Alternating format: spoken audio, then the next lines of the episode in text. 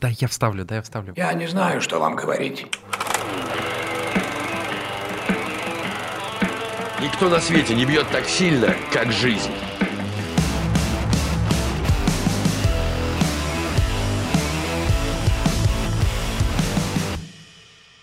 Здравствуйте, дорогие слушатели. С вами подкаст «Каждый понедельник». а, И я, Иван Горбатенков, редактор раздела «Кино, игр и киберспорта» на сайте sports.ru.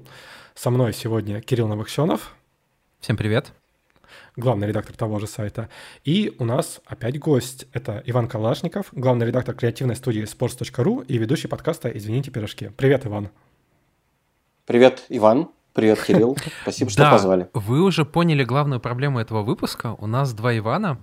И чтобы... Я не буду говорить не путаться, потому что путаться мы все равно будем, но чтобы путаться чуть меньше, я буду Ивана Горбатенкова называть Иваном, а Ваню Калашникова называть Ваней. А я буду по-прежнему называть Ивана Иваном, потому что мне так удобнее. И Нам с тобой нет смысла друг друга различать, поэтому пусть это будет проблема Кирилла на сегодня, вот, а мы будем говорить как хотим. Согласен, в принципе, да. А, Мы позвали Ивана, потому что он очень сильно любит футбол. А, Собственно говоря, его подкаст о, о футболе. И сегодня мы будем обсуждать футбольный фильм. Да, к четвертому выпуску мы наконец-то дошли до самого популярного вида спорта, а, наверное, во всем мире. И это фильм «Гол». Как и в прошлом выпуске, я перескажу кратко сюжет этого фильма, чтобы те, кто давно его не смотрел или даже не планирует смотреть, прекрасно понимали, о чем мы говорим. Фильм «Гол» — это драма, пожалуй, спор- спортивная драма о простом мексиканском пареньке Сантьяго Мунисе, который нелегально проживает в Лос-Анджелесе.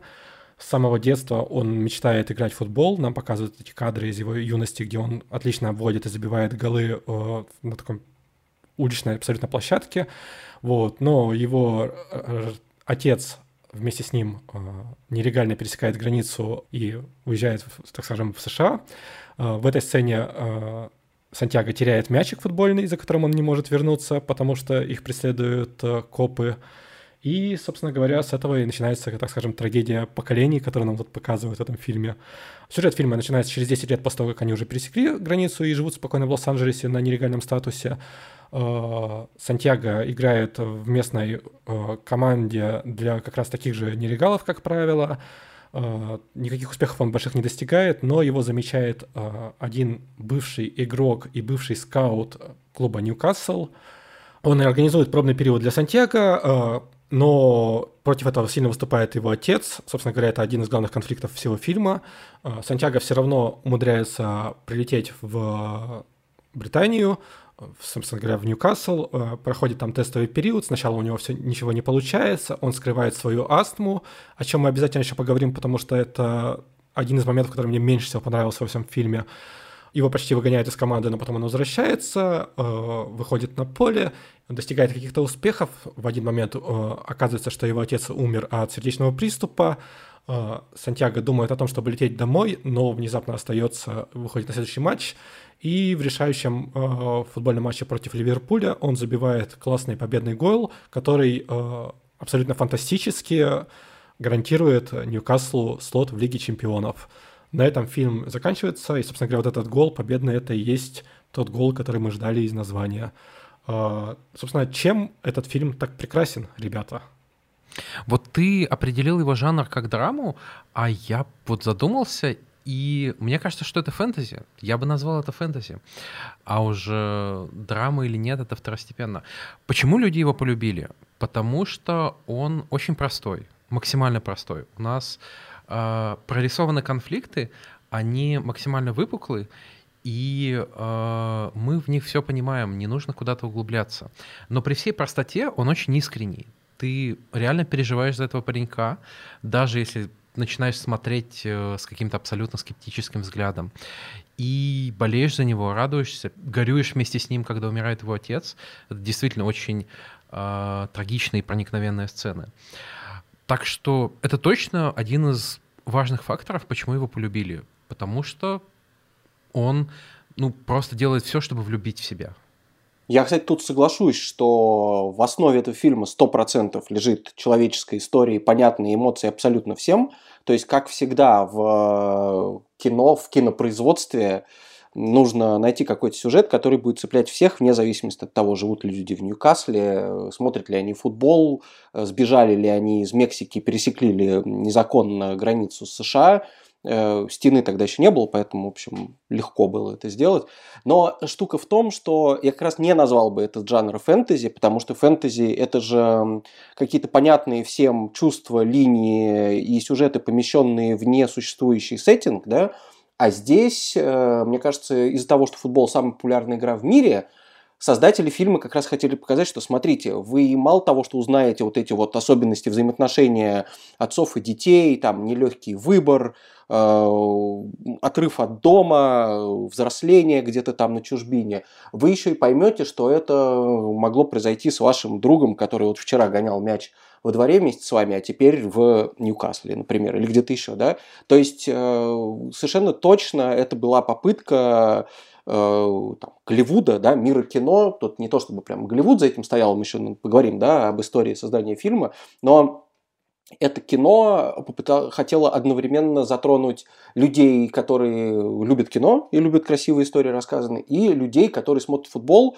и логично было предположить, что таких людей действительно очень-очень много, и поэтому мы сейчас их сможем, э, поскольку все смотрят э, футбол, сейчас сможем им всем показать, какая прекрасная история может на этом материале развернуться. То есть я его популярность объясняю тем, что действительно сели, прикинули, прочитали, так, футбол, вот, значит, история, соединяем все вместе, на выходе получаем блокбастер, готовый, вы великолепны. При этом надо же вспомнить, какие это были времена, а, тогда же еще не было ни Netflix с его документалками, ни огромных э, медиаотделов клубов с десятками СММщиков, и у людей почти не было возможности взглянуть на вот этот футбольный внутряк, на то, как живут клубы, на то, как живут футболисты в Дубле, на то, как они, как они тусят, а, как они наслаждаются своей славой.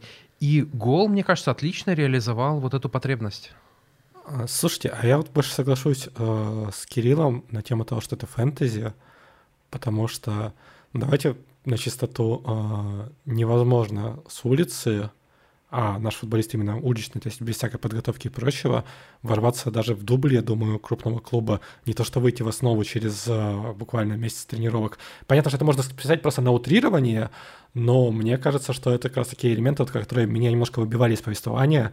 То есть если я смотрел фильм «Рокки», который мы обсуждали в первом выпуске, Uh, и чувствовал такой реализм uh, поднятия снизов, пусть его и поднимали там за шкирку буквально, и тоже почти случайным образом, но неважно но там какое-то есть ощущение реальности, приземленности, возможно, то здесь э, такая история, которая прямо, ну, такая фантастическая, что вот пришел ангел такой, вытащил человека из э, низов э, уличного футбола в Лос-Анджелесе, и через полтора месяца он забивает решающий гол Ливерпулю. Ну, фантастика, то есть как бы совсем.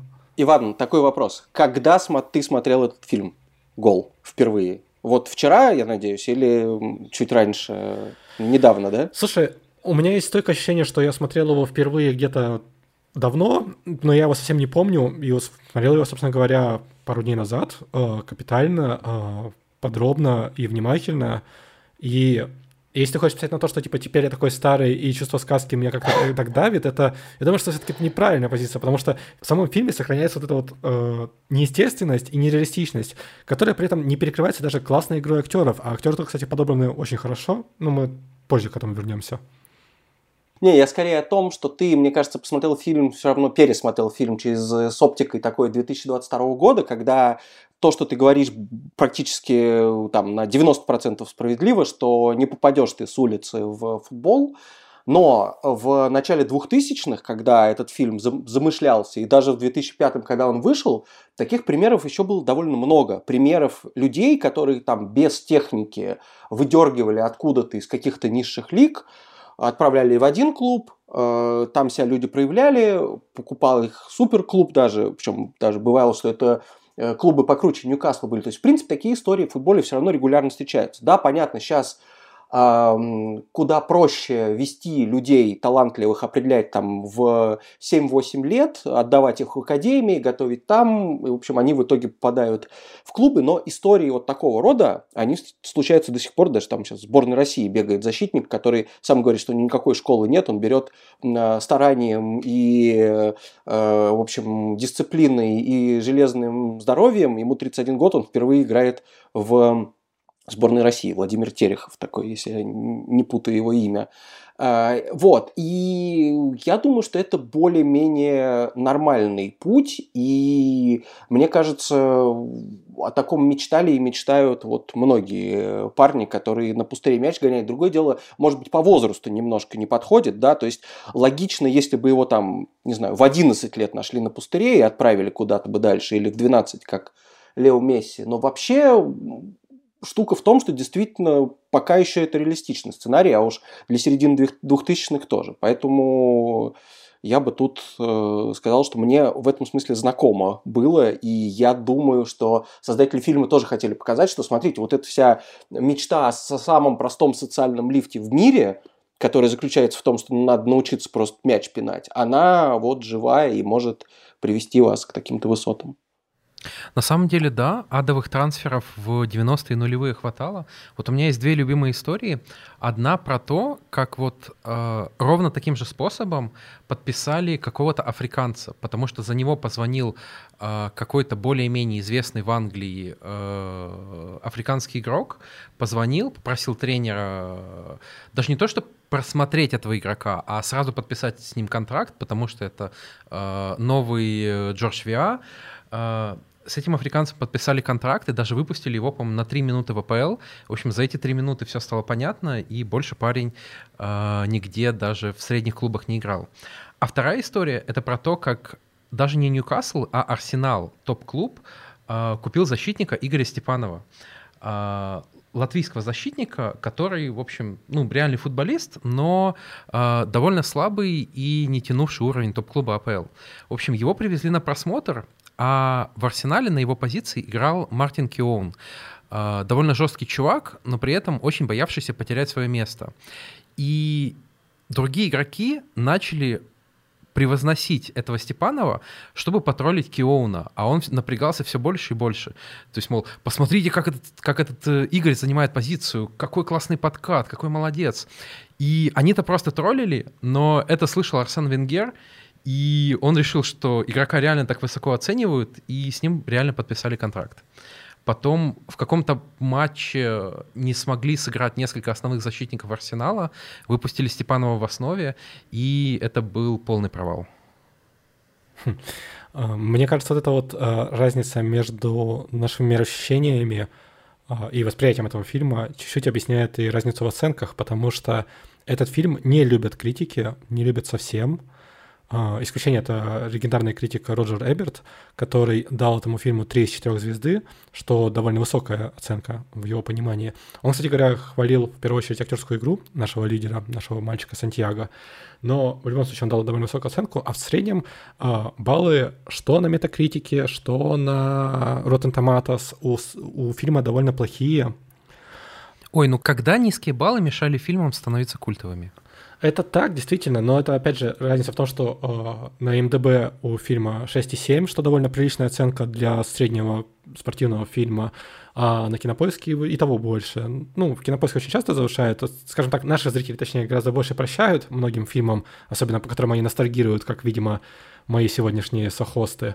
Но э, это интересная разница между зрительским взглядом и критическим взглядом, и я ее, в принципе, понимаю. Кирилл, я знаю, что ты готовился тщательно к этому подкасту. Расскажи, пожалуйста, как этот фильм снимался, кем он делался, скажем так. Слушай, во многом это инициатива одного чувака, которая запустила весь процесс. Его зовут Майк Джеффрис. Он был продюсером голливудским. Как он вообще решил снять фильм про футбол? Он рассказывал, что все началось с фестиваля в Каннах, он там тусил, э, много пил, и вот как-то раз с утра он вылез из своего номера, идет уже с похмелья, просто чтобы поплавать в бассейне, а, и идет в красной футболке, в футболке Ливерпуля. Он был фанатом Ливерпуля. И э, идет он идет, И тут слышит аплодисменты, типа, один чувак хлопает, другой чувак хлопает. Он не понимает, что происходит, а потом до него доходит, что хлопают не ему, а футболки Ливерпуля, потому что Ливерпуль в этот момент э, буквально за пару дней до этого выиграл э, Кубок УЕФА. В очень драматичном матче у Алависа 5-4 считается одним из лучших финалов вообще в истории Еврокубков. И у Джеффриса щелкнуло в голове, слушайте, давайте снимать фильм про футбол, ведь этого никто на тот момент еще не делал.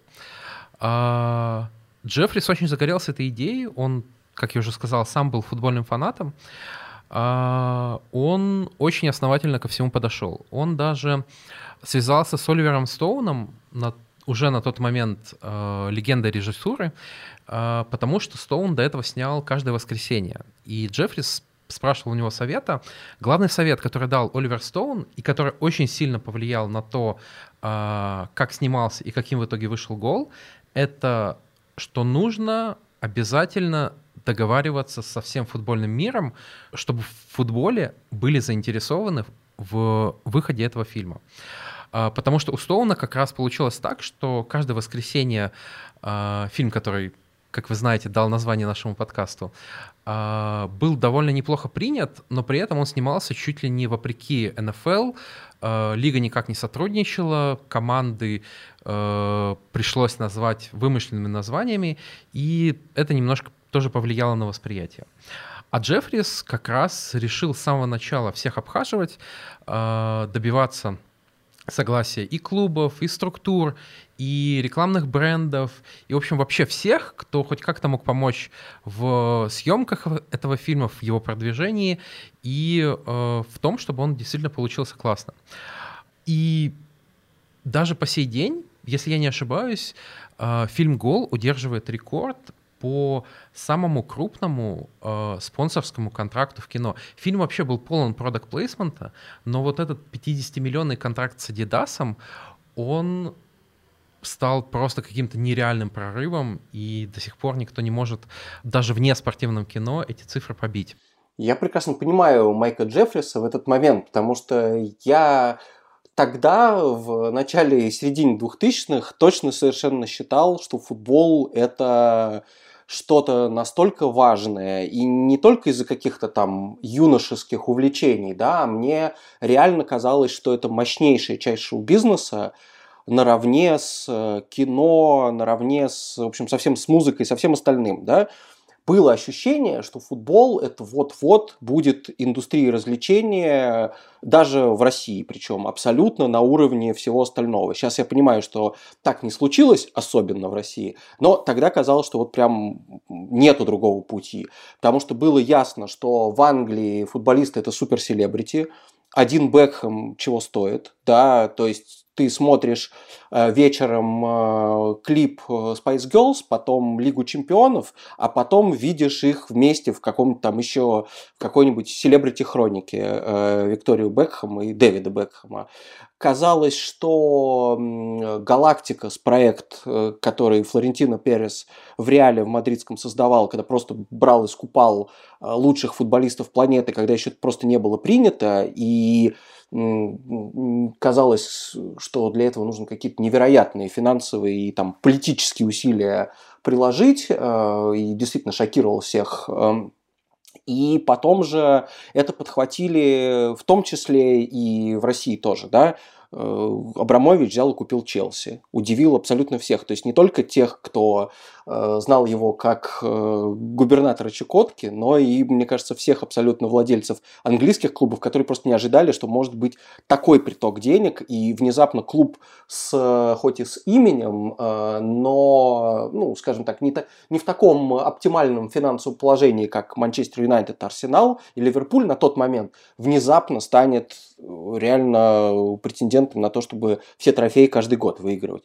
Э, даже, опять-таки, в Москве была какая-то такая мини-революция такого же рода. Алексей Федоровичев, который сейчас клубом Монако владеет и живет в Монако, решил сделать из московского «Динамо» тоже какой-то суперклуб. Португальская «Динамо». Да-да-да, купил туда, вот просто вот буквально, мне кажется, он спросил, открыл газету «Спортэкспресс», посмотрел, так, кто выиграл чемпионат Европы? Греки Берем, как, какие греки продаются? А, вот правый защитник продается, э, Сидоридис, берем его в Динамо. Так, а кто в финале играл? Португальцы. Португальцев берем 5. Сколько продается? 4? А, ладно, хорошо, еще парочку бразильцев на сдачу. Вот, то есть реально Динамо было собрано так, и, в общем, это было абсолютно в духе времени. Очень много денег было в футболе. И было понятно, что бренды на спорте и на футболе конкретно начинают зарабатывать потому что были очень мощные рекламы, все эти найковские в основном. Были какие-то рекламы Пепси тоже с Бекхэмом, с Раулем.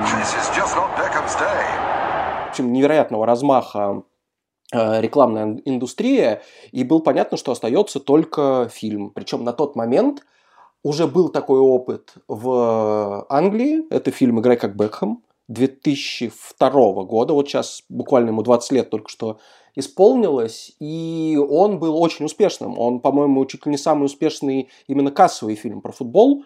Э, Причем мы посмотрели не только в Англию, там у Англии особые чувства к нему, может быть, еще, еще потом объясним. Он прям в правильное время попал для этой страны. Ну и, в общем, посмотрели его еще и в, э, в США тоже, несмотря на то, что там как бы, сокер не очень, наверное, близок был американской публике на тот момент, но тоже потому, что там и, и, и Бекхэм, и э, Кира Найтли, и, и кто там еще был, Рис Мейерс, да, вот, и вообще про социальное, скорее, явление э, драма, чем про футбол. Вот, поэтому денег было очень много, и когда Майк Джеффрис пришел к Адидасу и сказал, что мы сделаем вообще все, что угодно, показал на третьей секунде фильма, значит, адидасовские три полоски, Э, вот буквально сразу в кадре появляется product placement, и даже шутил на тему того, что мы исполнителю главной роли можем совершенно спокойно на заднице в душе эти три полоски нарисовать, э, все за ваши деньги. Понятно было, что такой вот, в общем, союз должен рано или поздно был произойти. Просто Майку Джеффрису повезло больше других. Но причем штука же еще в том, что этот product placement, он не бесит, он органично встраивается в футбол, потому что мы все привыкли смотреть футбол, мы знаем, что на формах есть логотипы, и нас это не напрягает. Поэтому тут получилось очень удачное сотрудничество для всех. Слушайте, но если он так горел фильмом, а, почему он взял в режиссеры Дэнни Кеннона? Объясните мне, пожалуйста. Ой, ой, там такая история, такая история замечательная. А, изначально режиссером фильма должен был стать Майкл Уинтерботом, довольно известный э, андеграундный режиссер, а, уважаемый. И как все было? Опять же, фестиваль в Каннах — Джеффрис туда приезжает, э, все хорошо, уже вот-вот э, должен сдать сценарий Уинтерботом, и этот режиссер, Майкл Уинтерботом, в Каннах показывает свой фильм «Девять песен», который называют просто порнухой, даже не то что эротическим фильмом, а натуральной порнухой. В Каннах все обалдели, Джеффрис обалдел, э, все партнеры фильма от FIFA до Ньюкасла до Адидаса тоже обалдели. А надо еще вспомнить, что, например, с Диснеем э, договаривались о возможной дистрибуции фильма в США, и тоже как бы э, ассоциации э, были не самые, скажем так, приятные. Это был шок для всех, и при этом повторюсь, что еще не был сдан сценарий фильма. Джеффрис решил, что он дает Уинтерботому два дня на сценарий. Если тот не сдает, то лавочка закрывается. А, режиссер, как вы понимаете, сценарий не подготовил. Он был уверен, что все равно ничего не сорвется, но Джеффрис решил тут отрубить намертво, просто закрыл съемки, уволил режиссера, распустил э, съемочную группу из 200 человек, которая уже была собрана и готова снимать. И это отложило фильм на несколько лет, при том, что к тому моменту уже были потрачены, по-моему, 3 миллиона э, из выделенных на фильм. Э, Джеффриса в тот момент, во-первых, возненавидели все, кто уже был готов снимать, во-вторых, все, кто крутился вокруг этого в индустрии, потому что это был довольно, скажем так, резкий шаг э, со стороны продюсера. Э, но получилось как получилось. Кстати, с Винтерботомом ушел еще и э, Стеллан Скарсгард, который должен был сниматься, но он приходил именно под режиссера, а с другим режиссером сниматься уже не хотел. И вот так фильм отдали другому режиссеру. Это увлекательная история про прошлого режиссера, но ты так и не ответил, почему он выбрал именно Кэнона, который э, крайне, скажем так, спорный режиссер Чтобы вы понимали, дорогие слушатели, это режиссер фильма «Судья Дред», того старого из 90-х э, с героем нашего первого выпуска Сильвестром Сталлоне. Плохой фильм, если смотреть на него объективно, и даже, мне кажется, если смотреть на него в очках ностальгии. Э, помимо него у Кэнона есть еще пара проектов, но они тоже как бы никогда не были известными и популярными. А после «Гола» э, он взял паузу в целых 12 лет, ничего не снимал, и в 2017 году он снял только э, фильм «Геошторм», если быть точным, то не он его снимал. Его изначально сняли, но у него были очень ужасные тестовые показы, и Кэнона позвали на пересъемки. Надо понимать, конечно, что Кэнон все равно имеет кое-какие успехи. Это в первую очередь в телевидении. Он снял рекордное количество пилотов, которые стали успешными сериалами, их 12 разных. От ремейка «Никиты» А, до более, наверное, сейчас известного и популярного Готэма, где он выступил не только режиссером, но и автором сценария, продюсером и даже композитором. То есть разносторонность таланта у него есть, и Готэм вроде как в целом довольно любят многие люди. Не я. Я Готэм не люблю, мне это шоу не нравится совсем, но неважно. И, собственно говоря, получается так, что у Кэнона в фильмографии самый, скажем так, хорошо оцененный фильм — это как раз-таки «Гол», то есть выбор режиссера мне все еще непонятен, мне он кажется странным, мне он кажется нелогичным, и я не понимаю, почему именно он, потому что мне кажется, что этот фильм можно было снять лучше. Слушай, я уверен, что Джеффрис уже выбирал второго режиссера не по таланту, а по какой-то надежности, договороспособности и потому, насколько он сможет э, воплотить видение Джеффриса. Так что качество режиссуры там было, мне кажется, последним, на что он смотрел. Я тут соглашусь. Мне кажется, он искал режиссера, который, с которым он сможет работать. И вообще из того, что мы сказали, уже ясно, что это был продюсерский фильм. Человеку пришла в голову эта идея. Он нашел спонсоров. Причем сам до конца не верил во все, что с ним происходит. Он не мог поверить, что ему дают 50 э, миллионов от Adidas. Он не мог поверить, что он сидит э, напротив э, Зеппа Блаттера из FIFA и разговаривает с ним. Он не мог поверить, что его Э, что, он, что его принимают в Ливерпуле, в Манчестер Юнайтед, Ньюкасле, и как бы он ведет вот эти реальные переговоры с футбольными клубами. Поэтому я думаю, ему было уже вот главное, чтобы хоть кто-то довел это до конца, фильм состоялся. Ну и к тому же, я не думаю, что ему было на что ориентироваться. Ты выбираешь из хороших режиссеров, когда ты точно знаешь, что ты хочешь, а тут фильмов больших про футбол еще толком не было. И действительно, э, учитывая, что Винтерботом его сильно подставил, э, то он просто хотел человека, который просто доведет это до конца. При этом я жалею, что это был не Винтерботом, потому что, честно признаюсь, я это один из э, реально повлиявших на меня режиссеров, в смысле, он, его фильмы в тот момент производили какое-то довольно сильное впечатление на меня. В том числе «Девять песен», надеюсь? «Девять песен» я смотрел вот прямо, когда они вышли в кинотеатре 35 миллиметров в Москве, и также абсолютно был шокирован. Я прихожу, если вы видели этот фильм, там сначала показывают, как парень с девушкой идут на концерт, играет какая-то классная британская группа, ну там несколько, соответственно, 9 песен, э, съемки, э, значит, разными камерами в зрительном зале, вот эта вот энергия концерта, а потом он приходит домой и занимается нестимулируемым сексом, то есть, ну вот реальным, да, не постановочным. И вот, ну да, было, было внезапно, скажем так. Такого шока фильм «Гол» на меня не, точно не произвел. То есть я, я э, таких эмоций не испытывал во время того, как следил за судьбой Сантьяго Муниса, это точно. Поэтому, может быть, учитывая, что Терри Гиллиам снимал как раз-таки рекламу для Nike в 2020, 2002 году, и получилось очень круто, может быть, и другой артхаус-режиссер Винтерботом сделал бы гол бы еще круче. Но, боюсь, он тогда не был массовым. Культовым был бы, наверное, но массовым точно бы не стал. Кстати, вот ты упомянул э, Манчестер Юнайтед, Ливерпуль. Это же тоже очень интересная история, как, собственно, э, Джеффрис пришел к Ньюкаслу, как он был выбран. Изначально, конечно, Майк пошел в Ливерпуль, э, его выслушали, но как-то холодно приняли и не заинтересовались этой идеей тогда. Следующим на очереди был Манчестер Юнайтед, и вот они уже проявили интерес. и фактически ну, дали свое согласие. Не, не подписали еще контракт, но сказали, что да, мы готовы, э, готовы это делать. А если вы помните, Манчестер Юнайтед начала нулевых, это вообще-то легендарная команда, тогда еще сэр Алекс был во главе, и не было того позора, что мы наблюдаем сейчас. Сочувствую всем болельщикам Манчестер Юнайтед, кстати.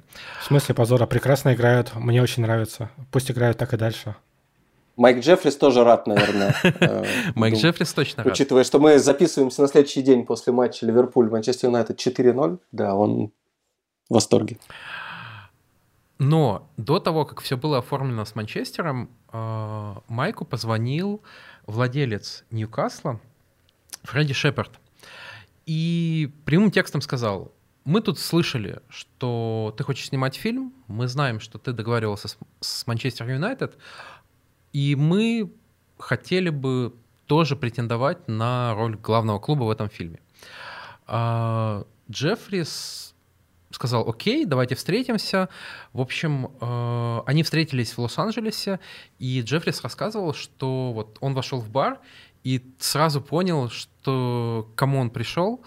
Э, сидят за барной стойкой два краснощеких мужика, э, Джеффрис подсел к ним, они провели замечательную ночь, э, бухали вовсю, утром расстались очень довольны друг другом, и в этот момент, собственно, было решено, что гол э, будет сниматься именно на базе Ньюкасла и вокруг Ньюкасла.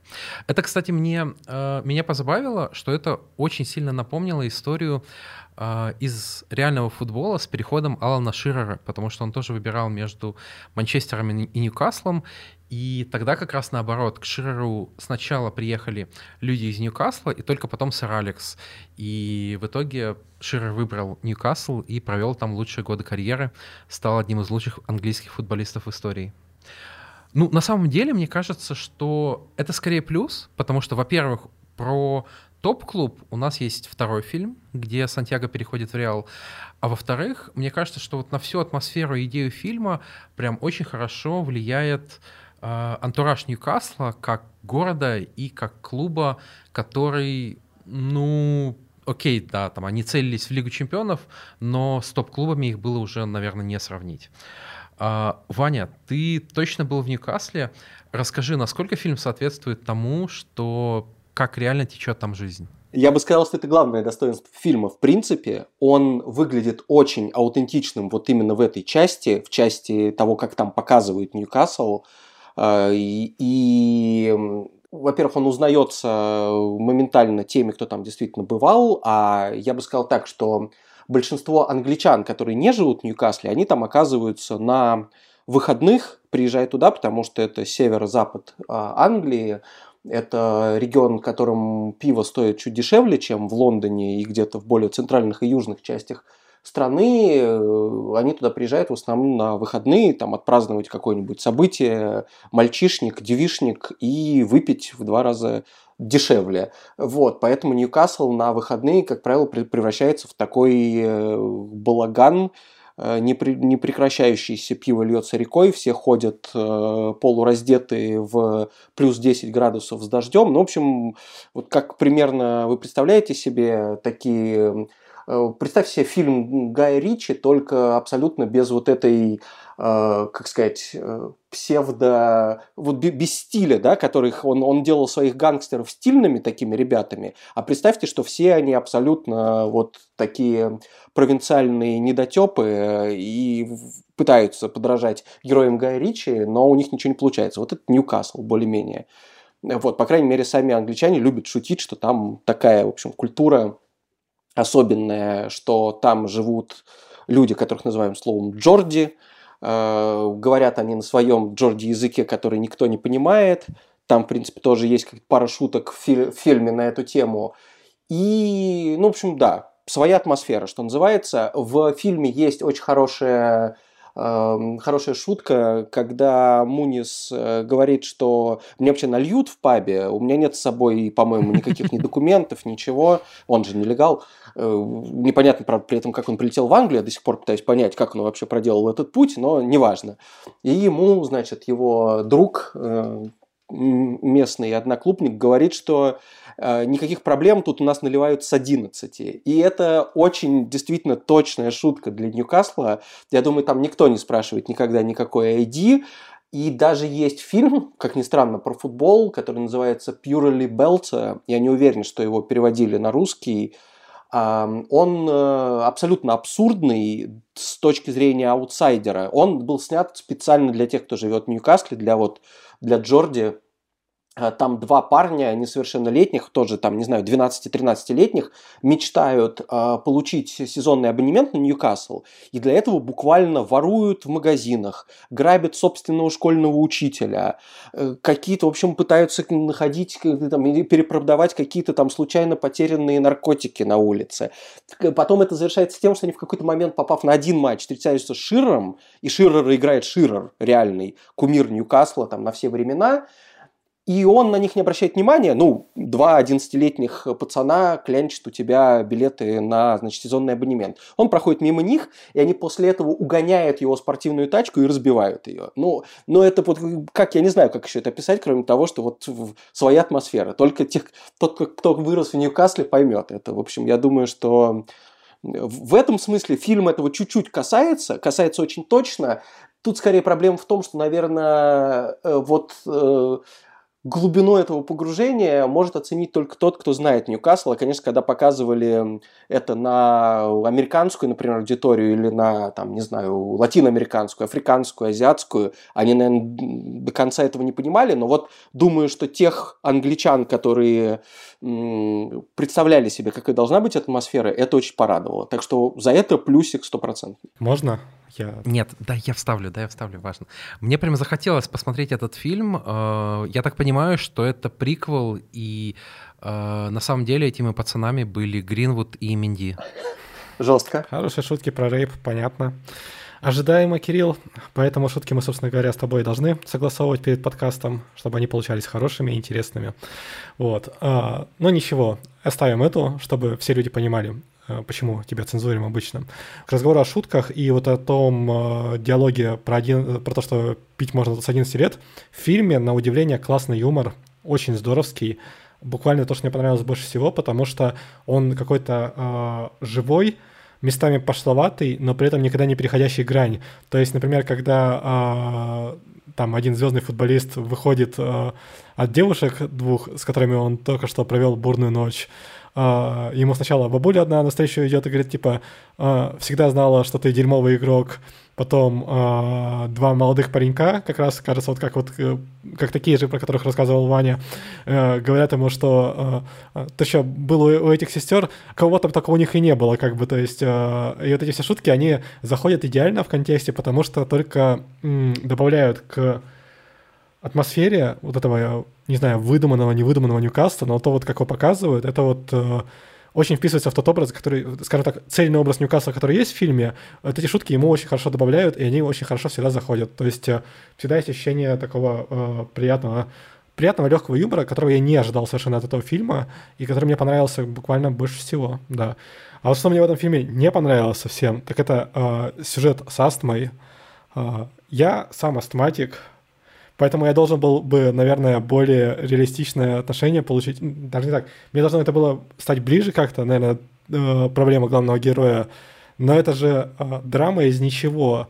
Он приезжает, э, ну, для тех, кто не смотрел фильм или не помнит, он прячет от докторов свою астму, Потом один из его товарищей, так скажем, по резерву, ломает его ингалятор перед матчем, потому что э, этот человек не любил э, Сантьяго. Сантьяго проводит позорный матч.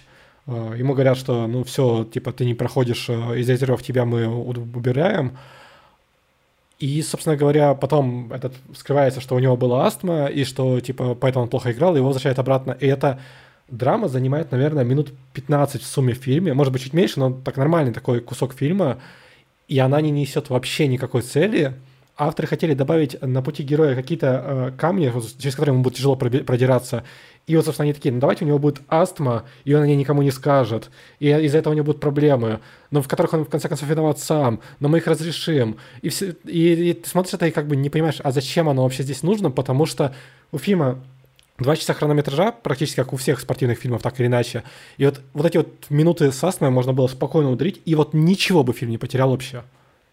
А я не соглашусь. Смотри, а, во-первых, этот эпизод дополнительно раскрывает его личность. А, личность Санти Муниса — это мексиканский пацан, который, как мы уже обговорили, жил в Америке на полулегальной основе.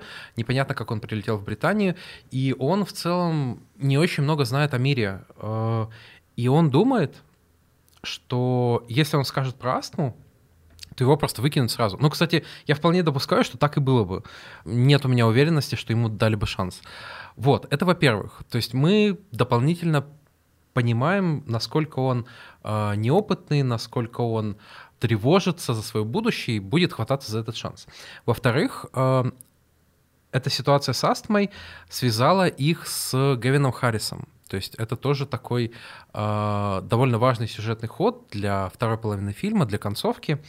Потому что Гевина нам изначально показывают как такого типичного а, зазвездившегося футболиста, сноба, а, которому ничего кроме девушек не интересно, девушек и приставки. А то, что он помог Санти, пусть и конечно, немножко выставив этим себя в, хорош, в хорошем свете, это тоже раскрыло как-то нам характер Гевина и проложила мостик к их дальнейшей дружбе, которая выльется в голы в финальном матче сезона. А в этом подкасте можно соглашаться одновременно с обоими ведущими? Нет, ни в коем случае. С Кириллом в этом подкасте запрещено соглашаться категорически. Хорошо, я тогда поспорю с обоими. Э, линия с астмой, безусловно, прям шлак. Это я тут полностью поддерживаю Ивана потому что именно потому что действительно ее можно было выкинуть и ничего бы не, не поменялось. Он и так человек, который проходит через 100 препятствий. Он э, нелегальный иммигрант. У него, значит, отец, он улетел от отца, который не хотел, чтобы он улетал и становился футболистом. У него там еще раньше мать с братом уехала вообще в Испанию, с которым он встретился во втором фильме. А, у него, видимо, нет документов. Единственная радость его жизни это, что ему наливают уже в пабе, но он э, в гребаном Ньюкасле, в конце концов. То есть у человека очень много проблем. Он и так проходит просмотр в команде, который может не пройти. Поэтому мне тоже показалось, что астма это уже перебор, тем более, ну, тут нужно пригласить медицинского редактора или у Вани, как у опытного человека, спросить, э, реально, если ты крутой футболист, тебя просто один, э, одно применение ингалятора отделяет от того, чтобы ты сразу волшебно заиграл, а если ты не вдохнешь, то не заиграешь. Что-то кажется, да, тоже немножко художественное допущение, слишком... Слушай, может быть и художественное допущение, но это вполне реалистично, как человек, у которого астма, я то есть я, я активно спортом не занимаюсь, я только пишу для сайта про спорт. И, собственно говоря, мне бывает прям без ингалятора, то есть э, тяжело. Э, это штука важная в жизни определенная, и бегать я бы без него и не приняв его точно не смог, потому что это буквально ты пытаешься вдохнуть, как бы, а легкие работают где-то процентов на 10. Я не знаю точно, как с этим борются профессионалы, потому что я знаю, например, что у Дэвида Бекхэма, который всегда был работоспособный и там свою бровку пахал по 90 минут стабильно, всегда э, тщательно, э, тоже была астма. Я не знаю, например, как он с ней справлялся. Меня не смутило, скажем так, то, что у него проблемы возникли из-за того, что ему сломали ингалятор. Я понимаю это и в, каком-то, в какой-то мере могу даже принять, потому что когда у меня кончается ингалятор и начинается приступ астмы, это такое себе, но при этом, э, опять же, ну зачем это здесь просто? То есть, типа, у меня главный вопрос, у меня, то, есть, то есть это, это возможно реалистично, э, я не могу сказать как, как профессиональный врач, потому что, ну я думаю, что у футболистов другие стандарты, не такие, как у меня, но совершенно не знаю, э, насколько это правдиво. Такие дела.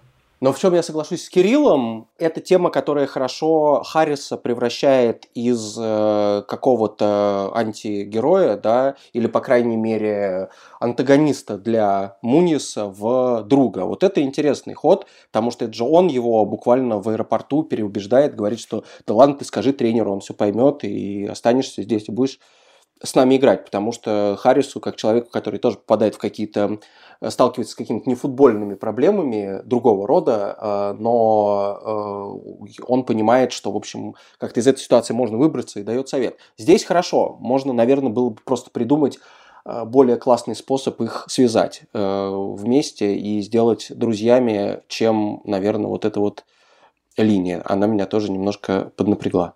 Причем это же очень неплохой плод-твист, потому что нам, э, нас с самого начала ведут по этой истории так, как будто Харрис реально антагонист, он тоже нападающий, и Сантьяго метит на его место. Э, по идее, должен метить, потому что он тоже любит играть в нападении. И нам показывают их абсолютно разные характеры, и вот всю первую половину фильма кажется, что как раз Санти будет вытеснять его из состава, а Харрис будет э, этому сопротивляться и может даже строить какие-то козни. А вот так, э, такой происходит разворот на середине фильма, и это повторюсь, что мне кажется довольно неплохим сценарным ходом. Но я соглашусь с вами, что да, его можно было обставить изящнее. Про Харриса еще хочется сказать, что его играл Александра Невола, и тот был довольно неплохим футболистом. Ну, не на уровне э, игроков АПЛ, конечно, но именно футбол в, для фильма он показывал хорошо. И даже когда снимали «Гол 2», и продюсер договорился о том, чтобы э, Реал максимально пустил к себе съемочную группу, э, давал игроков, и Харриса отправили с Реалом э, в абсолютно настоящее турне в Азию, где он э, полностью жил, ел, тренировался и даже играл в каких-то матчах вместе с обычными игроками Реала. Но, конечно, в целом футбол в фильме «Гол» мне совсем не понравился. Не знаю, как вам. А, вот для меня это худшая часть фильма однозначно, потому что а, вот это максимально нереалистично, как мне кажется. Во-первых, вот этот типичный футбольный монтаж, где нам показывают ноги, э, туловище, ноги, туловище, ноги, туловище, меня это так раздражает. То есть э, это какой-то... Э, во-первых, это самый простой способ э, скрыть, что э, с мячом бежит не актер. Во-вторых, э, ну, просто вот эта быстрая смена планов очень бесит. Э, и то, как э, Санти забивает свои голы, тоже показано, ну, очень странно. То есть то, как он бьет, э, мне кажется, я, наверное, бью не лучше, э, но большинство футболистов-любителей пробили бы как-то намного естественней и намного, что ли, понятнее зрителю. К разговору про естественность, э, там же есть момент с финальным голом, и прямо вот видно по траектории мяча, что бил левша. То есть, типа, что это, это настоящий гол, э, взятый из Ньюкасла, и его как раз забивал там местный штатный э, мастер по стандартам, я, к сожалению, не помню его имя. Лоран Робер, да. Да, да, да. Он был левшой, и видно было прекрасно, что мяч летит по, по такой траектории, по которой бьют левши. А наш герой правша, и он как будто это забил правой ногой. Это меня тоже очень сильно выбило, и при том, что это как бы главный гол, который э, символ всего в этом фильме, который дал название этому фильму. Э, не знаю, мне не понравилось, конечно, тоже. Соглашусь, что футбол в целом показан слабо. Может быть, не слабо, но как минимум, типа, неинтересно и скучно. Особенно если учитывать, что его в фильме гораздо больше, чем... Э, да, даже не само футбола, просто футбола и тренировок футбольных в фильме гораздо больше, чем э, в наших предыдущих спортивных фильмах э, было самого спорта. Там его было гораздо меньше, надо отметить. Да, это правда, и это, наверное, вот из тех фильмов, что мы уже обсудили, в наибольшей степени э, фильм не про жизнь, а скорее про спорт. Э, с какими-то жизненными историями, но в первую очередь про спорт. Мне, кстати, вот э, в том, что касается показа футбола, мне понравилось, как они сочетали э, свои снятые кадры с какими-то архивными, э, с кадрами Ширера, э, где он бежит.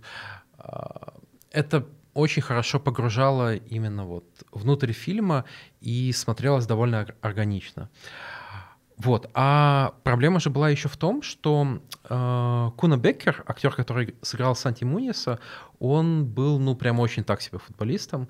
И даже продюсера потом спрашивали э, про то, как вообще у, у Куна было с футболом. И он ответил, ну, слушайте, если Брэд Питт будет играть э, Александра Македонского, мы же не ждем, что он будет лучше всех скакать и рубить мячом. Это Голливуд. Тут э, все вот так. Забавно, что он упомянул именно Брэда Питта, потому что есть же э, довольно смешная история про то, что на съемках Трои Брэд Питт э, договорился с Эриком Бана, игравшим Гектора, э, про пари. Они платили друг другу за каждый легкий удар, по-моему, по 50 долларов, за каждый серьезный удар по 100 долларов. В итоге Брэд Питт остался должен Эрику 750 долларов, то есть в хлам проиграл э, свой поединок в реальности, но, конечно, в фильме все вышло наоборот. В этом подкасте мы не будем э, подробно обсуждать сиквелы, э, их качество, но, э, конечно, сиквелы, особенно второй фильм, где Сантьяго Мунис переходит в Реал, эти сиквелы очень сильно повлияли на известность всей франшизы и на ее популярность. Как я понимаю, даже второй фильм, он, несмотря на то, что он, в общем, считается похуже качеством, он все равно тоже стал культовым. Или нет? Он совершенно тоже хуже качеством, но я бы сказал, что тут Гол 2 не какой-то полноценный сиквел, а как будто вторая часть первого фильма. Потому что Джеффрис, когда договаривался с Реалом, он договаривался о съемках второго фильма еще до того, как был первый запущен. Еще он даже не снят был. Он вот просто выяснял, может ли он получить таких крутых игроков, для кино. Может ли он договориться с Реалом, чтобы Бекхэм, Рауль э, и остальные у него в фильме засветились. И получилось так, что в какой-то момент человек, с которым он в реале контактировал, сказал, что приезжай, поговорим. И вот буквально они сидели в комнате, и этот человек из реала подстроил так, что в комнату вошел Дэвид Бекхэм со своим продюсером или агентом. И они начали обсуждать футбол, и Бекхэм сказал, что да, конечно, с удовольствием я легко снимусь э, в голе во втором. А, потом в комнату зашел Зидан, потом в комнату зашел Рауль, и Майк Джеффрис э, обалдел, потому что понял, что все это реально. И он, э, поскольку гол первый еще не был снят, не дожидаясь э, второго гола, спросил, а вы не хотите в камео показаться в первом голе, чтобы было понятно вот эта вот связь, да? Раз мы потом Муниса в Реал отправим, давайте вы как-то засветитесь и заодно первому голу больше веса придадите. И они действительно сняли эту сцену, просто шедевральную абсолютно.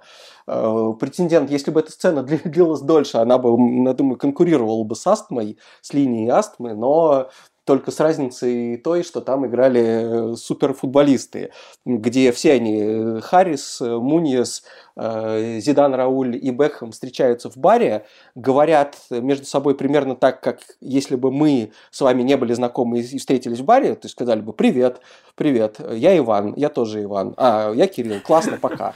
Вот, вот это абсолютно то же самое, только вместо Ивана Кирилл, Рауль и Зидан. Там еще было, что «Моя бабушка тебя обожает». Да. Но справедливости ради, там есть там в этом диалоге была неплохая э, шутка, когда, во-первых, то, что Муньес говорит с Раулем по-испански, а Харрис ничего не понимает, потому что он, разумеется, не говорит по-испански.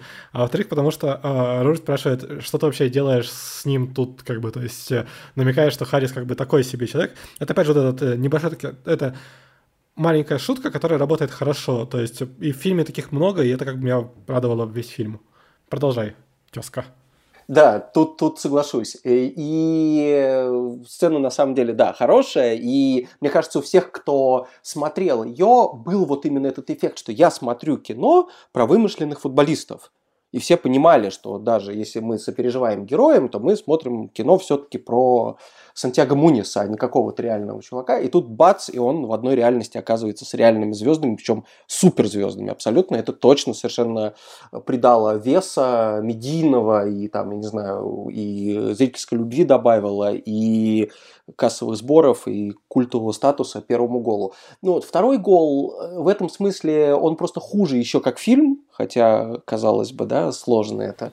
Вот, но э, он хуже еще как фильм. Там все про мадридский Реал, там очень слабая линия опять с родными футболисты, если линия с отцом, э, я не знаю, будем ли мы ее подробнее обсуждать или нет, ну, в общем, она такая, не то чтобы стержневая, хотя она заявлена как, как драма, которая какое-то время ведет героя по, по фильму, но, в общем, э, история с его матерью и братом во втором фильме намного слабее, футбольные приключения тоже слабее, там, наверное, получше со съемками, потому что там много реальных съемок мадридского Реала вмонтированы в сюжет, о, о чем вот Кирилл говорил, и это там неплохо. Но как фильм, как фильм это точно слабее, поэтому я думаю, что мы справедливо ограничились первым голом. Ну а третий гол – это совсем ужасно. Это Мунис и Харрис уделывают Америку вот в таком жанре примерно. Только их там уже нету, у них там маленькое какое-то камео, а дальше какие-то футболисты в футболе американском, то есть в футболе США, пытаются как-то в общем, что-то сделать. Это был уже третий фильм явно для американской публики, и он провалился окончательно. Ну и были слухи, что четвертый хотят гол снять для мексиканской публики, но так и не сделали этого. А, слушай, третий же вроде он прямо директ to DVD, что называется, то есть как бы изначально не кинофильм, а именно под э, личные домашние кинотеатры. Да-да-да, все так. Слушайте, а я подумал, из этого же можно было сделать классную франшизу для всех регионов. То есть, чтобы в России снимали свой гол, в Африке снимали свой гол, в Австралии, как с сериалами делают, э, которые для каждого региона переснимаются с тем, же, с тем же сюжетом, но со своими персонажами. Я думаю, в этом была своя э, мысль, потому что, да, логично было, что пошло так от одной аудитории к другой. И есть пример, такого комикса э, японского, который называется «Капитан Цубаса». Да, да, Это да. такая, в общем, многолетняя история, которую часто адаптировали в европейских странах. И есть поколение игроков, вот Хави, Иньеста, вот это вот испанское поколение игроков, Фернандо Торрес, которые выросли на адаптированном капитане Цубаса, который называется, по-моему, Оливер Бенджи здесь, в Испании. И для них это было очень важно. И не исключено, что гол тоже как-то во что-то такое метил. Вот. И надо сказать, что в каком-то смысле он в это попал. Вот при том, что если, скажем, для там, болельщиков Ньюкасла эти внутренние шуточки, которые очень точные были, они, безусловно, для них остались, и они наверняка считают гол таким своим фильмом, да, в какой-то степени. Но оказалось, что и футболисты из других стран, э, особенно тех, где футбольная культура, ну, скажем так, не такая э, давняя, не такая мощная, как э, в Европе, в Бразилии и в Аргентине, например, они тоже восприняли гол как э, фильм мотивационный, что ли. И, по крайней мере, некоторые реальные футболисты, когда переходили в Ньюкасл, на своей первой пресс-конференции говорили, что, что их спрашивали, что вы знаете о Ньюкасле? Они говорят, ну как же, фильм «Гол» Сантьяго Муньес. Это были реальные люди. Хонас Гутьеррес, аргентинец, алжирец Ислам Слимани говорил, что он тоже э, узнал о Ньюкасле из фильма и какие-то особые чувства питал именно в связи с этим фильмом. Даже Калум Уилсон, который переходил из Борнмута в Ньюкасл, сказал, что он сидел с сыном на диване и сыну показывал этот фильм, и сын такой, о, Ньюкасл классно, тот говорит, слушай, действительно классно. Вот Борнмут мой как раз вылетел, я ищу команду, куда переходить. Пойду-ка я действительно туда, почему бы и нет. То есть это свою роль какой-то сыграл. То есть культурное наследие этого фильма точно существует, и самый безумный э, факт. Нет, два самых безумных факта для меня. Первый, что тот же Майк Джеффрис рассказывал, что когда он случайно встретился с лучшим сумаистом в мире, в Японии, и этот сумаист монгол. А для него в эту консервативный вид спорта, в эту консервативную культуру э, было очень сложно пробиться, э, и когда он доказал это все и стал там главным якадзуной мира, всех победил, и он считает себя абсолютно Сантьяго Мунисом. Он считает, что он преодолел все вообще препятствия э, примерно вот так же, как Сантьяго Мунис это сделал. Ну а вторая безумная история это то, что в 2021 году, не так давно, Ньюкасл взял в аренду человека, которого зовут Сантьяго Муньос только через О, а не через Е. Э, естественно, который еще и причем мексиканец, родивший, родившийся в США, ну или живший в США. В общем, удивительно, как здесь уже жизнь повторяет искусство, и уверен, что они сделали этого просто из-за того, что его так зовут. Тем более, что ни одного матча до сих пор не сыграл за Ньюкасл. Да, я тоже смотрел статистику, расстроился, что чувак пока не выходит. Ну, ему 19 лет, может, еще прокачается.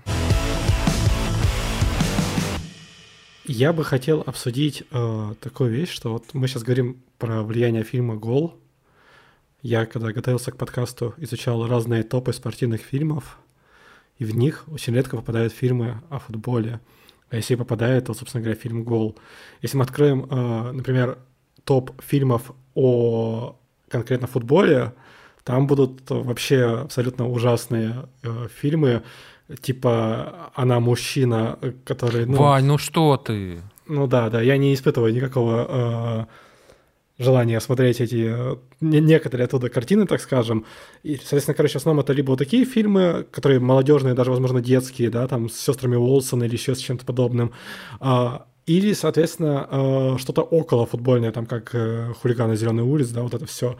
Э, почему футбол, который самый популярный вид спорта на, на планете, ну, то есть это, по-моему, бесспорно должно быть, играют везде, в который даже в США в последние там лет, наверное, 15, ну, поднимается заметно по популярности, там много людей смотрят АПЛ.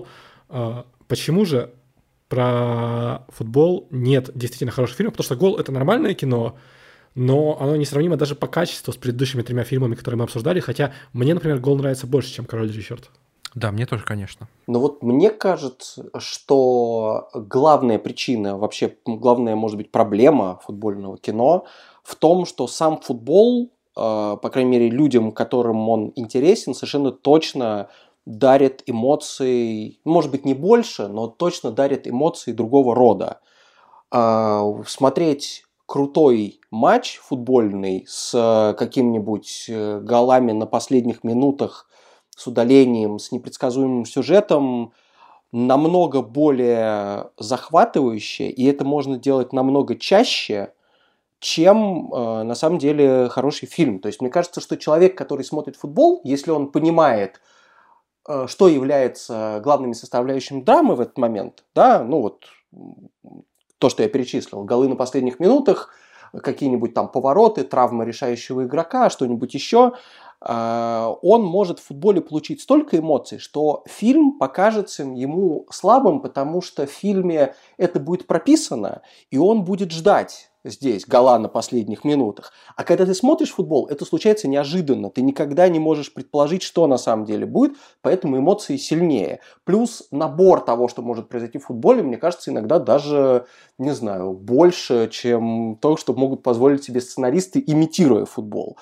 Поэтому всегда нужно выбирать э, какой-то вот баланс, да, рассказывать. Мне кажется, что оптимальные футбольные фильмы это вообще либо документальные, потому что там рассказывается история, которая ты точно знаешь, что, например, она тебя уже потрясла, что вот там, я не знаю, сборная Дании выиграла чемпионат Европы 92 -го года, или там что-нибудь еще супер невероятное случилось. Э, Ливерпуль отыгрался у Милана с 0-3 в финале Лиги Чемпионов, потом выиграл Или Лестер, пенальти. например, история Лестера. Или Лестер, да, длиной в сезон. То есть эти все истории э, люди проживают, они их поражают, и дальше думают, что я бы посмотрел про это еще раз, но хочу ли я посмотреть э, драму, где будет там главный герой, который будет вести себя как Джейми Варди, тренер, списанный э, когда-то и на карьере которого поставили крест, который внезапно приводит команду к успеху вопреки там, тому, что с ним соперничает куча грандов, как Клаудио Раньери. Вот как будто если мне это опишут, если я прочитаю вот завязку такого фильма или даже сценарий такого фильма, фильм мне будет менее интересен, чем то, что это произошло в реальности. Потому что сконструировать мы можем любую реальность, а то, что это произошло на самом деле, это намного более сильно поражает меня лично, как футбольного болельщика, чем то, что мне показывают. Поэтому я действительно хочу посмотреть документальное кино. Вот сейчас Тайка Вайтити снимает, который э, режиссер на данный момент самого актуального фильма в мире, да, «Кролик Джорджа». Вот. То есть он снимает фильм про то, как сборная американского Самоа которая играет, соответственно, в океане э, с э, Фиджи, Того, э, но, кроме того, с Новой Зеландией и Австралией. Вернее, с Австралией они играли раньше, сейчас Австралия в Азию уехала. Но, когда они играли с Австралией, они проиграли им со счетом 0-31. Ну, понятно, потому что это не профессиональные футболисты и так далее.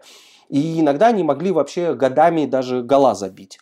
И там еще отличная история, что их вратарь, который пропустил этот 31 гол, он каждый день после этого играл в фифу со сборной Австралии и пытался им забить или там не пропустить. В общем, он каждый, каждый день переигрывал в приставку этот матч. А в сборной Самоа был центральный защитник, мужчина, который воспитывался как женщина, потому что у них там есть третий пол, вот именно когда ты рождаешься мужчиной, но тебя по каким-то причинам воспитывают как женщину, я забыл, какое там обоснование для этого есть, но иногда так бывает, вот. И этот человек играл реально там за сборную, у него какая-то своя история. И когда про это сняли документальный фильм, что туда приехал американский тренер, натренировал до того, что они хотя бы кому-то иногда стали голы забивать, а потом даже выиграли у кого-то официальный матч и перестали быть официально самой худшей командой в мире. Вот этот сюжет в реальном футболе, он намного лучше, чем любой сценарист придумает, поэтому я понимаю, почему Тайка Вайтити снимает игровой фильм по уже существующему вот такому вот сценарию. Мне кажется просто, что футбол часто бьет абсолютно э, любые э, попытки даже сценаристов его воссоздать. Поэтому нужно вот придумать какие-то другие формы. Может быть, около футбол. Может быть, футбол – это часть только повествования, как, например, отличный фильм э, «В поисках Эрика». Там футбол э, просто часть, часть сюжета. Но вообще это там социальная драма. Вот, поэтому мне кажется, что фильм про футбол-футбол, он более-менее обречен сначала. Смотри, Вань, э, моя проблема с тем, что ты так хвалишь футбол и э, говоришь, что типа вот, э, ну, так отличается от всего и так далее. Но смотри, любой вид спорта, буквально проще любой, если назвать популярный вид спорта, про него будет хороший фильм какой-нибудь, да, то есть мы там знаем, например, там про американский футбол, это каждое воскресенье, про бейсбол это манибол, про бокс, это, собственно, Рокки и так далее. Там почти, про каждый, там, про баскетбол это тренер Картер и так далее. Все есть прекрасные фильмы, э, которые показывают непосредственно и спорт, и человеческую драму, и их развитие. А про футбол таких фильмов, вот, например, «Голод» — это, наверное, самый известный и популярный фильм. Э, не может ли это быть связано скорее не, с плюсами футбола, а с его минусами, а именно с тем, что футбол, э, ну, если смотреть так вот в широком понимании, это один из самых нединамичных командных видов спорта, в котором очень мало экшена происходит, который действительно классно экранизируется. То есть средний матч это сколько, один-два гола, да, наверное, то есть типа это не так много.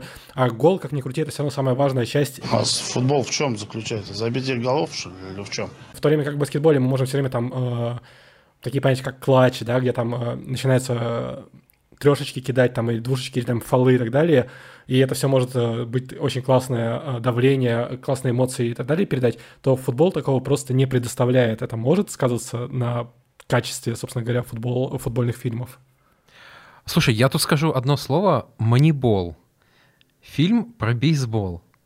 Хороший. Про, мне, мне кажется, самый скучный вид спорта вообще в истории, который только могло выдумать человечество. Так что аргумент про скуку вряд ли работает. Плюс, эм, смотри, понятно, что голы — это самое интересное в футболе, но есть еще и сейвы.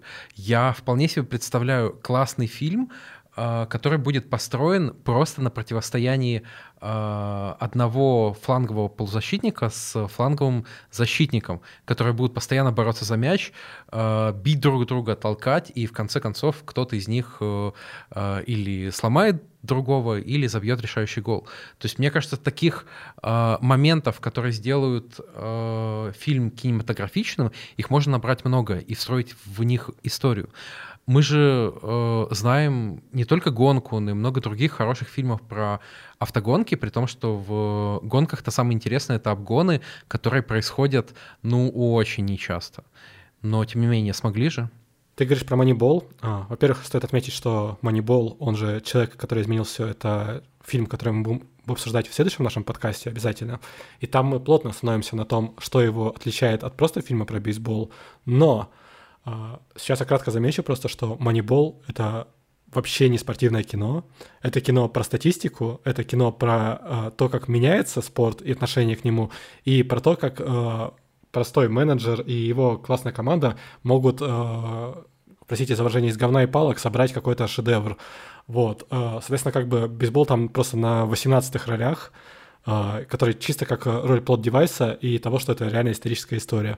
Я не думаю, что такое сравнение подходит, потому что в футболе таких изменений крупных я статистических не знаю, например. То есть э, есть, конечно, вот эти все э, X, G, GA и так далее, которые для меня сложные системы, которые я вижу только когда захожу почитать материалы Лукомского на нашем сайте sports.ru.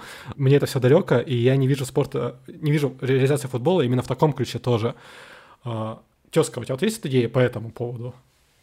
Да, я соглашусь точно с тем, что футбол, э, его, скажем так, сложнее сделать фильм, где футбол занимал бы существенную часть экранного времени. Вот это точно сложно. То есть если с другими видами спорта мы их можем разделить на какие-то зрелищные эпизоды и, возможно, набрать внутри игры более зрелищные эпизоды разного толка, то в футболе действительно как будто нужно показывать голы. Все-таки я думаю, что противостояние защитника и крайнего хава это вот к Майклу Уинтерботтому, это только он бы смог это адекватно показать, в общем, и, и желательно тоже в порно.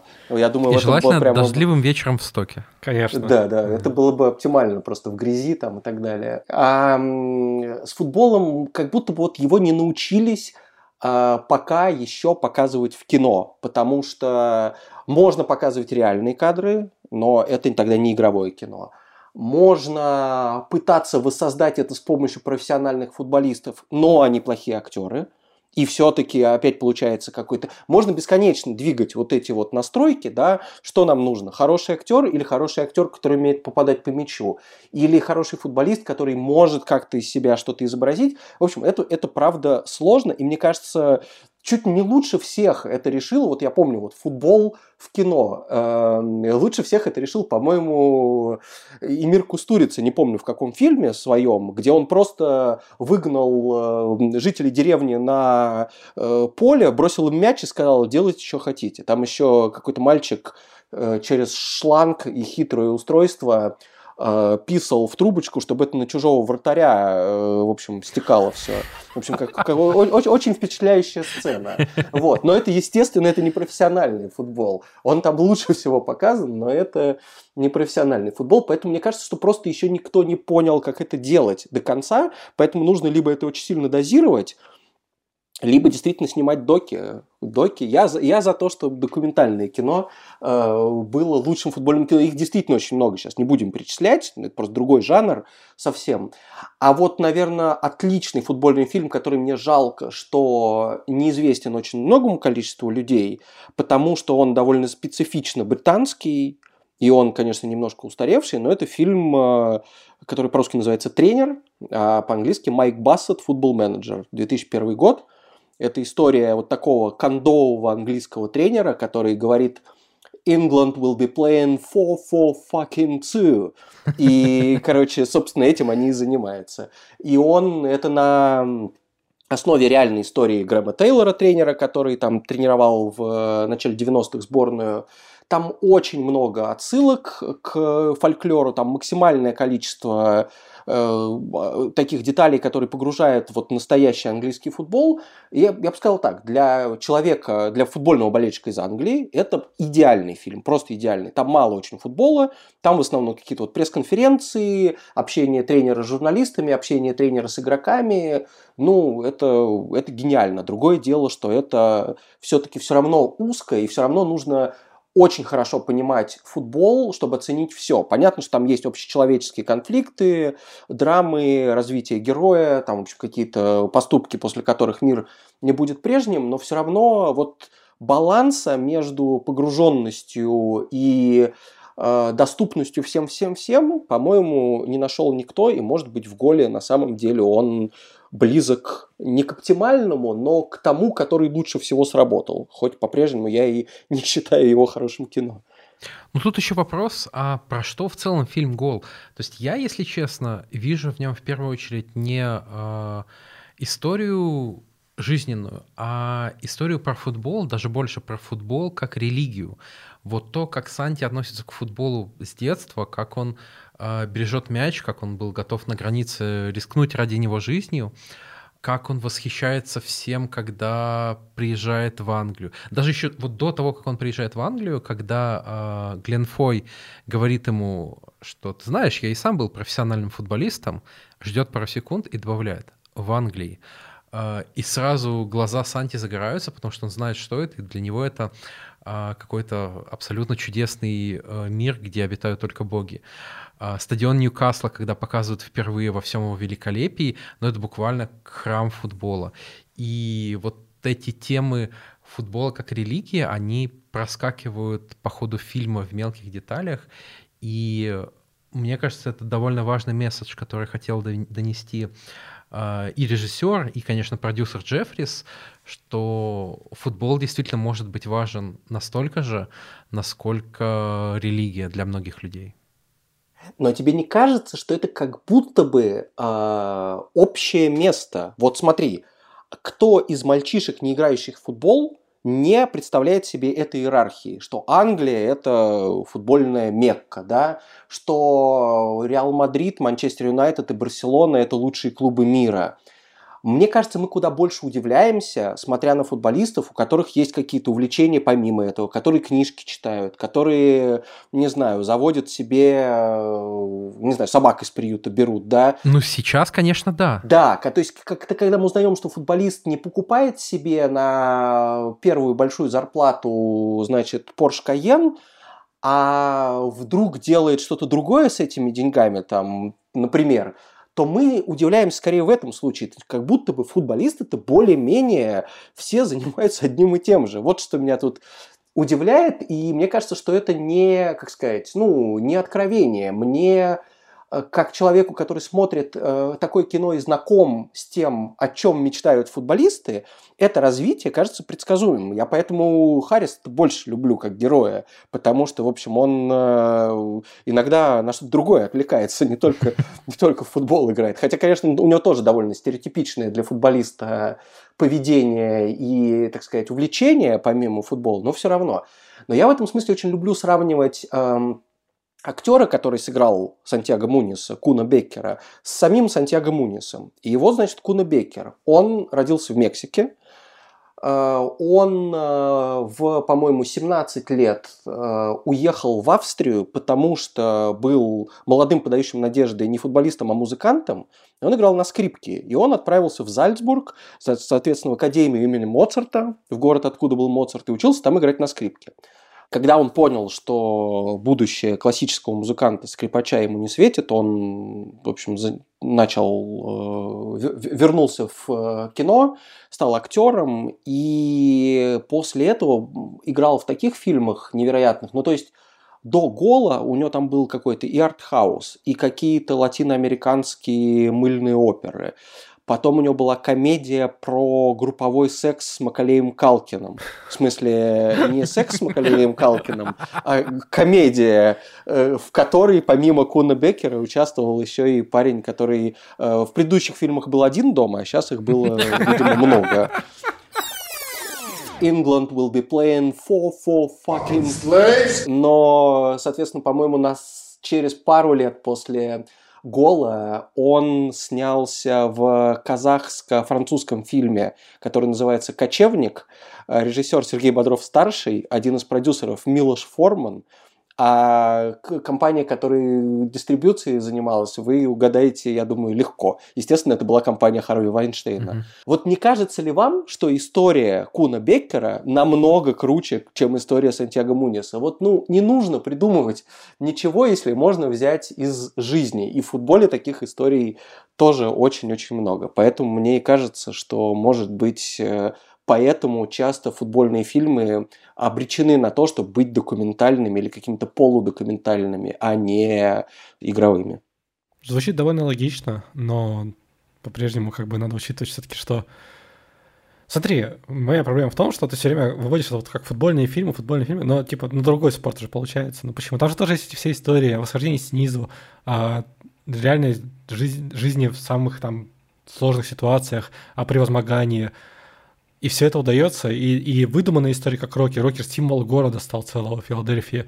Uh, все знают Рокки, это выдуманная абсолютная история. Хоть там есть, конечно, на ком она основывалась, но это все равно выдуманная. А почему в футболе так не происходит, это загадка. И я думаю, что твои аргументы, они меня, например, не полностью убеждают. Я все еще уверен, что это в первую очередь из-за того, что футбол сам как э, вид спорта для экранизации немножко скучен.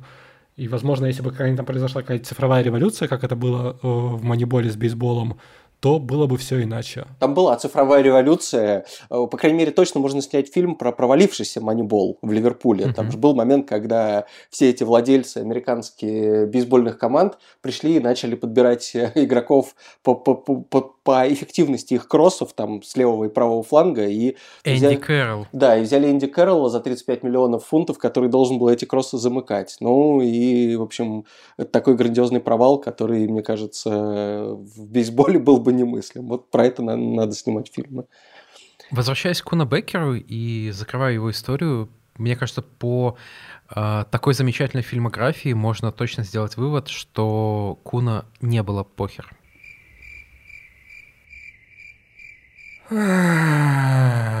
Куно doesn't fucking care.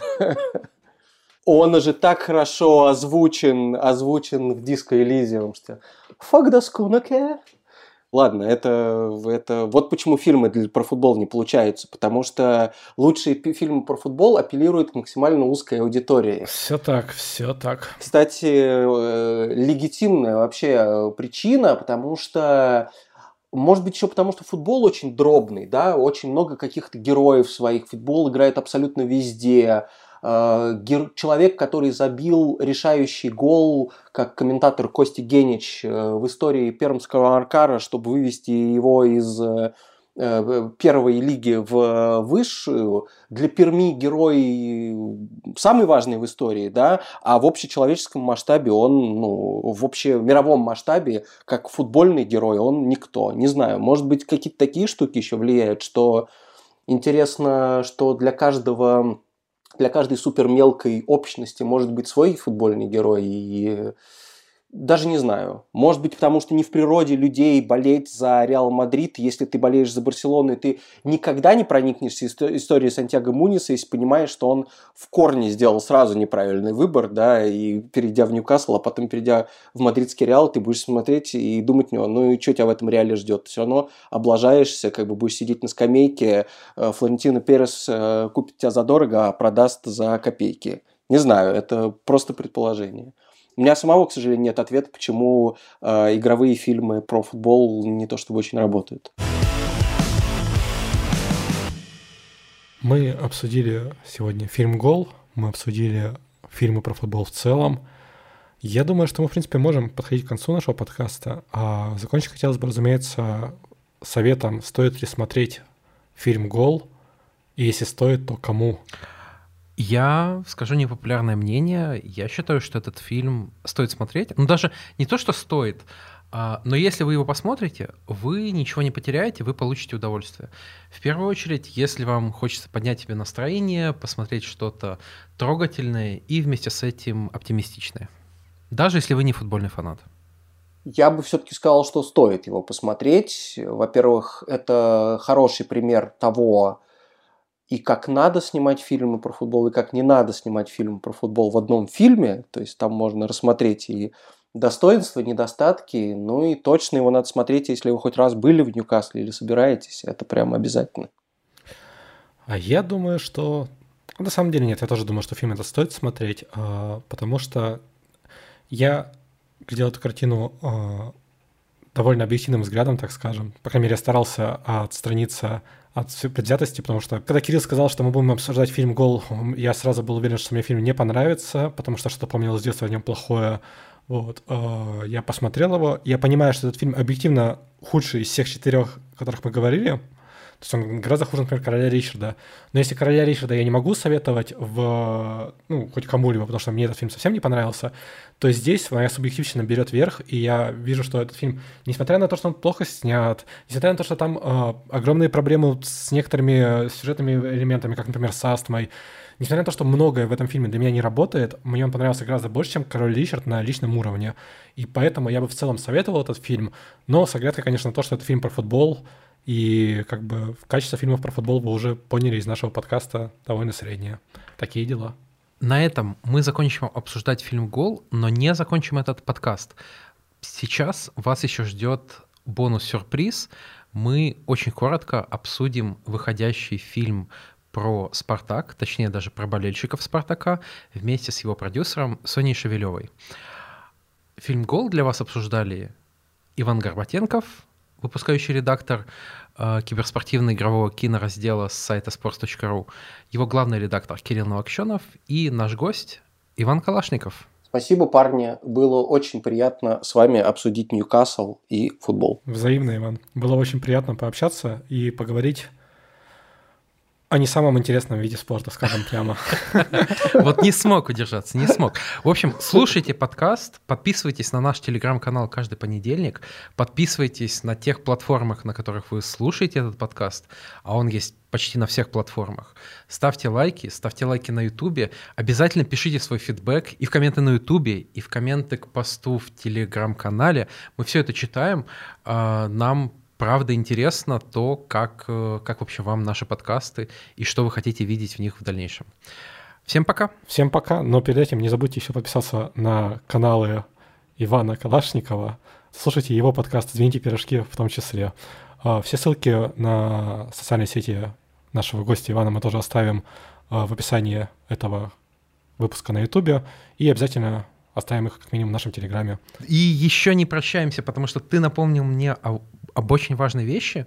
Многое из того, что мы рассказали в этом подкасте, взято из интервью Майка Джеффриса с автором sports.ru Виталиком Суворовым три года назад. Во-первых, Виталика мы нежно любим и благодарим за эту прекрасную работу. Во-вторых, мы обязательно оставим ссылку на это интервью и на Ютубе, и в Телеграме. Очень рекомендую его, оно очень большое, текстовое, но вы так от него кайфанете, не, невозможно передать просто. Никто на свете не бьет так сильно, как жизнь.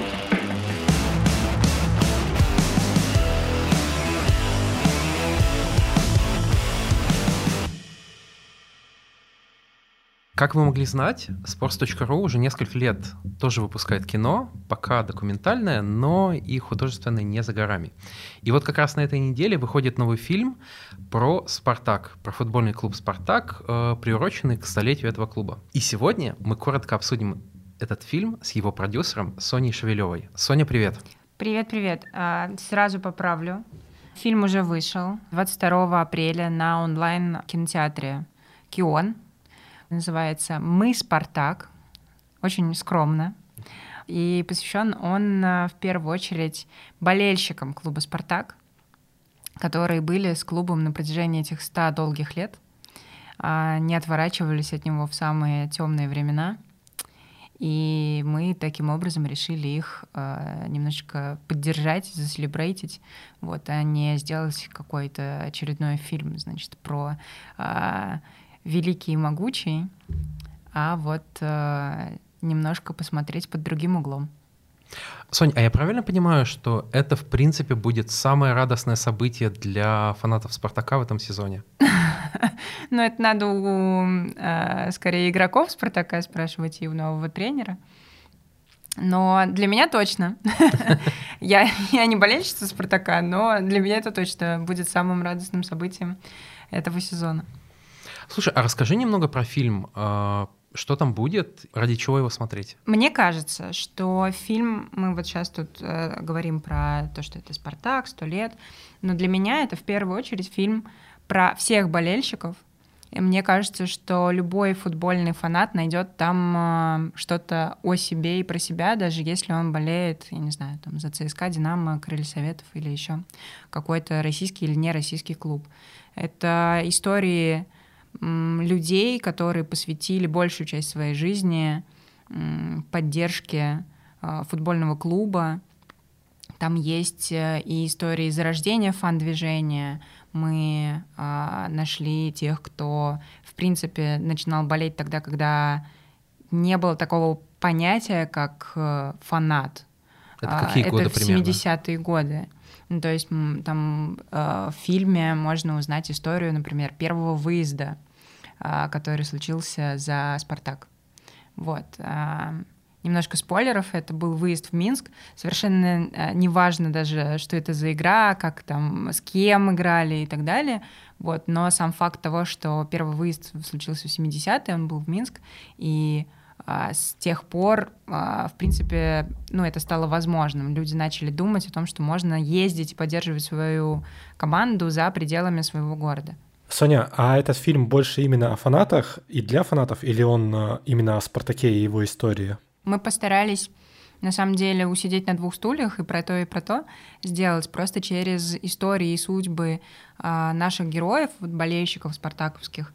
Мы рассказали и о самом клубе, естественно, и о его основателях, И там даже есть интервью с дочкой Николая Старостина, Еленой. А, вот она жива, здорова, слава богу, в полном здравии, прекрасная, очень какая-то душевная женщина. А, вот. И есть интервью с непосредственными участниками событий, с игроками, собственно, там легенда клуба Никита Павлович Симонян, есть и Андрей Тихонов. Лично моя э, легенда, вот, потому что э, я из Самары и, соответственно, болею за крылья советов, вот, и э, Тихонов э, был одним из четырех игроков, которые висели, ну, плакаты которых висели у меня, э, когда я была ребенком. Это очень мило. Да. Я ему об этом сказала, он так заулыбался. Было так мило.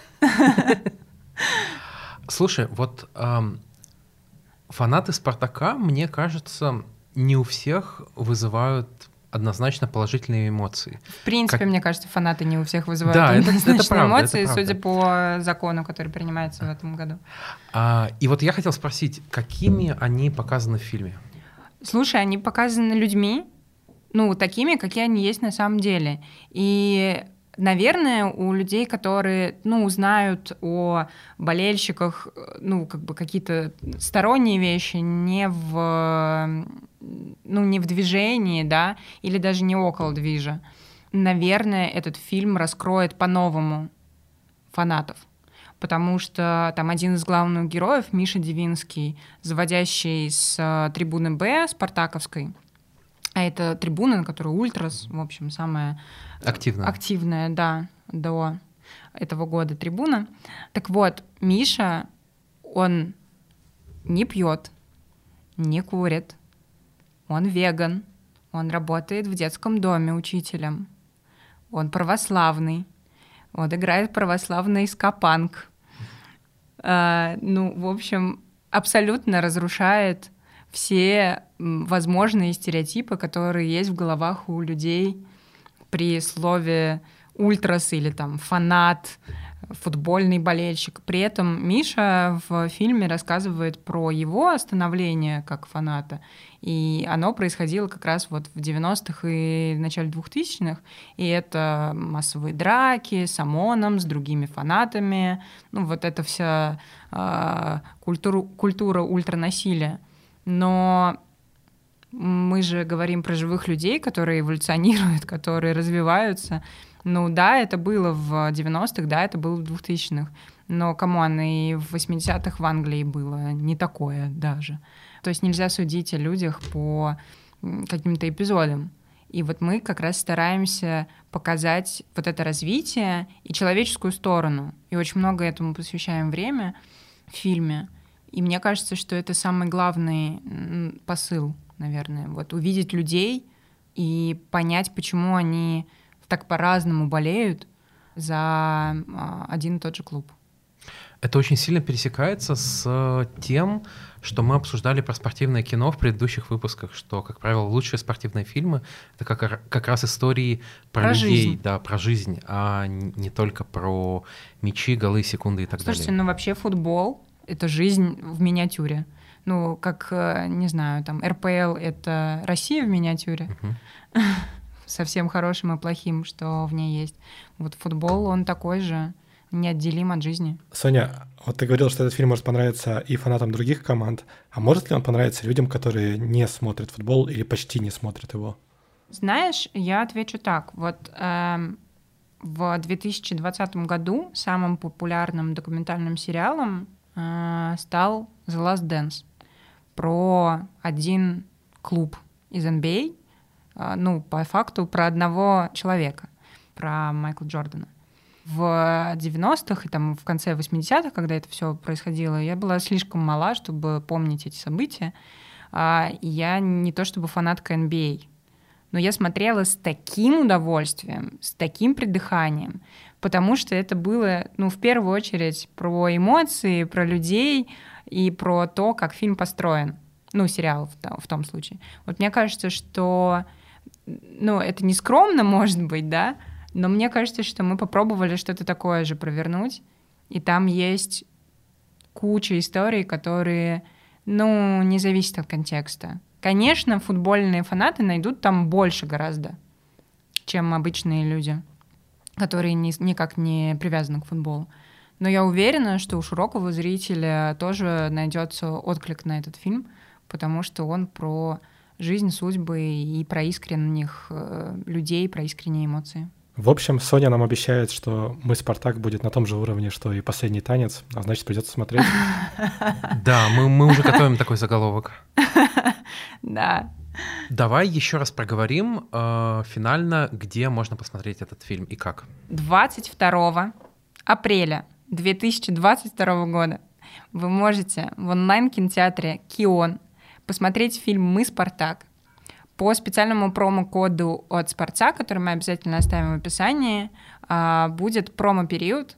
Вот, так что переходите по ссылке, смотрите, пишите ваши комментарии, отзывы. Все, обязательно приду а, на все платформы и буду читать. Супер, вы слышали, Соня все рассказала. На этом мы заканчиваем сегодняшний выпуск. А, напоминаем вам читать sports.ru, подписываться на нас на YouTube, канал Sports on Air, подписываться на канал этого подкаста в Телеграме, каждый понедельник он так и называется. Ставьте нам лайки, пишите фидбэк, нам это очень приятно, очень полезно. А, подписывайтесь на подкаст на всех платформах, на которых слушаете. И смотрите спортивное кино, кайфуйте от него так же, как кайфуем мы. Всем пока. Пока. Всего хорошего. Никто на свете не бьет так сильно, как жизнь.